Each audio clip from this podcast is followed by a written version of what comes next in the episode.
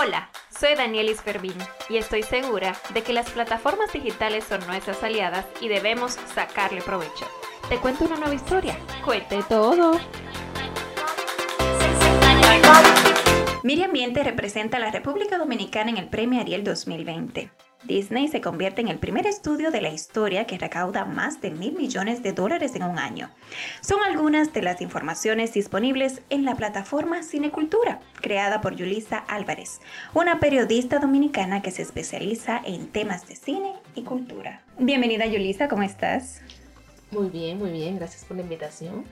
Cuéntanos de ti. Nuestra audiencia quiere saber más de quién es la autora de Cinecultura. Pues Yulisa Álvarez, una puertoplateña que decidió venir a Santo Domingo para iniciar un sueño y una carrera en periodismo, sin embargo siempre amando lo que es el cine y la literatura. Siempre he tratado de combinar esas dos cosas, una por pasión, otra para a las personas a través de la comunicación. ¿Cuál fue el motivo por el cual iniciaste el proyecto Cinecultura? ¿Qué te motivó? Siempre me llamó la atención el cine.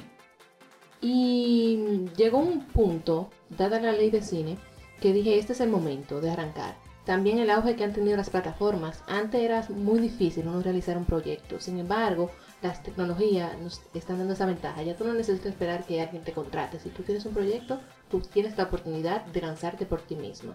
Y sin tener muchos recursos, que es la mejor parte. Sobre todo, que esa es una de las cosas que en primera instancia logra que uno se limite mucho. Claro, el dinero siempre limitando.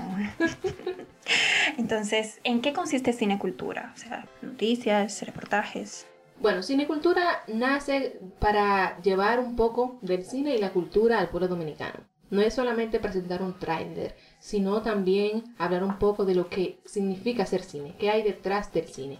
En este momento la plataforma está arrancando y por cuestiones de tiempo quizá no he podido desarrollar todo lo que quiero desarrollar. Sin embargo, Quisiera hablar un poco de los detrás de cámara, de los conceptos cinematográficos, para que el que vaya a la página no solamente se entere de la película, sino de lo que significa y lo que conlleva realizar una película. Que sería un valor agregado, porque muchas veces solo nos interesa la película y no sabemos más nada de ahí. Exacto. ¿Y cuál es, dónde inicia el proyecto? O sea, ¿cuáles plataformas utilizaste? Bueno, quería enfocarme solamente en YouTube, eh, pero es un poco difícil en mi caso, no, no sabría manejar muy bien los elementos multimedia, así que decidí arrancar con Instagram. Dado que Instagram para funcionar como un perfil de empresa necesita Facebook, pues al final también me creé Facebook. Y por ahora estamos tanto en Instagram como en Facebook con algunas ideas de quizás hacer un blog para poder hacer los reportajes un poco más largos, ya que tanto texto en Instagram a veces eh, resulta un poco difícil, la gente quizás no se detiene a leer tanto. Entonces estoy dentro de los planes a futuro también un blog y quizás más adelante podcast y YouTube también. Ah, pues ya saben, señores, Cinecultura RD, para que lo tengan pendiente, que por ahí viene su blog y su podcast.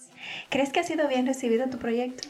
Entiendo que sí, sobre todo porque a pesar de que trabajo temas internacionales, trato de centrarme en cosas locales para resaltar un poco lo que es el cine nacional.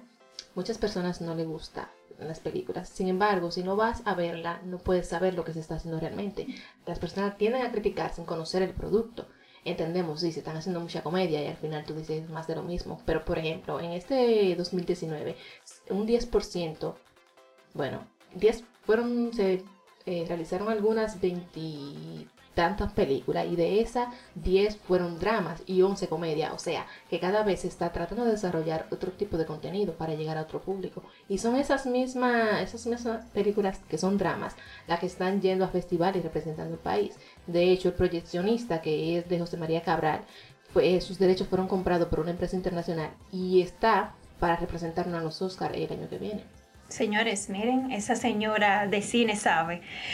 Y realmente es increíble que nosotros no queramos apoyar, el producto local. Incluso había visto una, un comentario de un trabajo que hiciste para el periódico en el que laboras, donde mucha gente criticaba que, que no le gustaba, sencillamente que no le gusta el cine dominicano.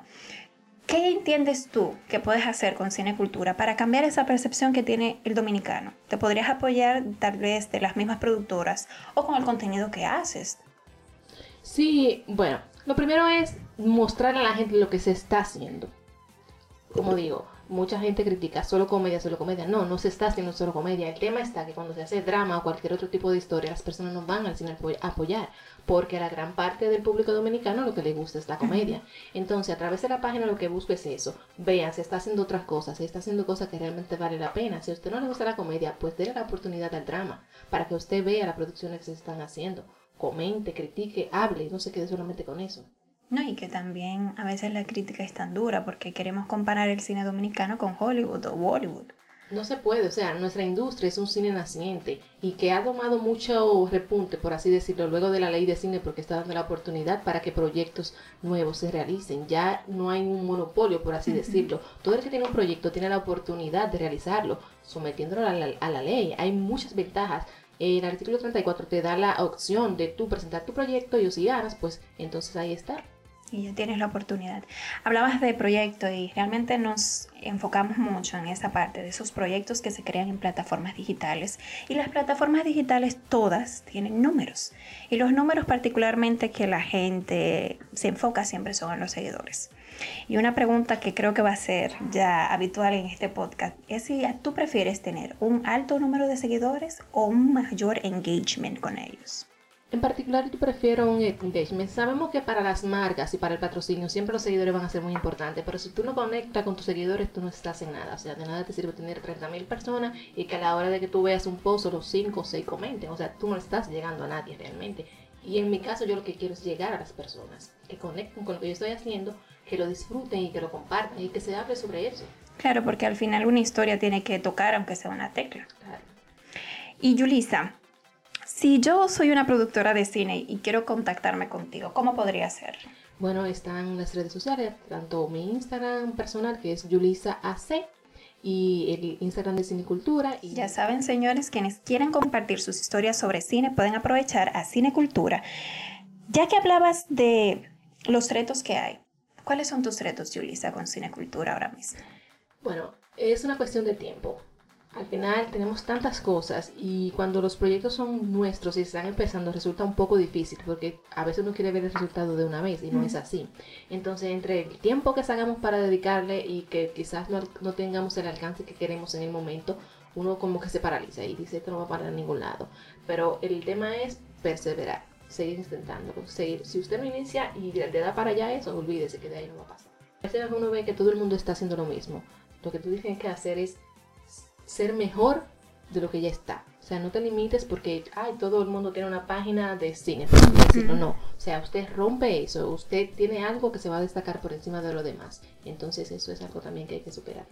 Con esta recomendación llegamos al final de este episodio. Gracias, Julisa, por contarnos tu historia y esperamos que Cinecultura siga siendo ese espacio para conectar a los dominicanos y a los extranjeros, ¿por qué no?, con el cine dominicano. Pueden encontrarme en Instagram como Danielis Fermín. Hasta la próxima. Gracias por escucharnos.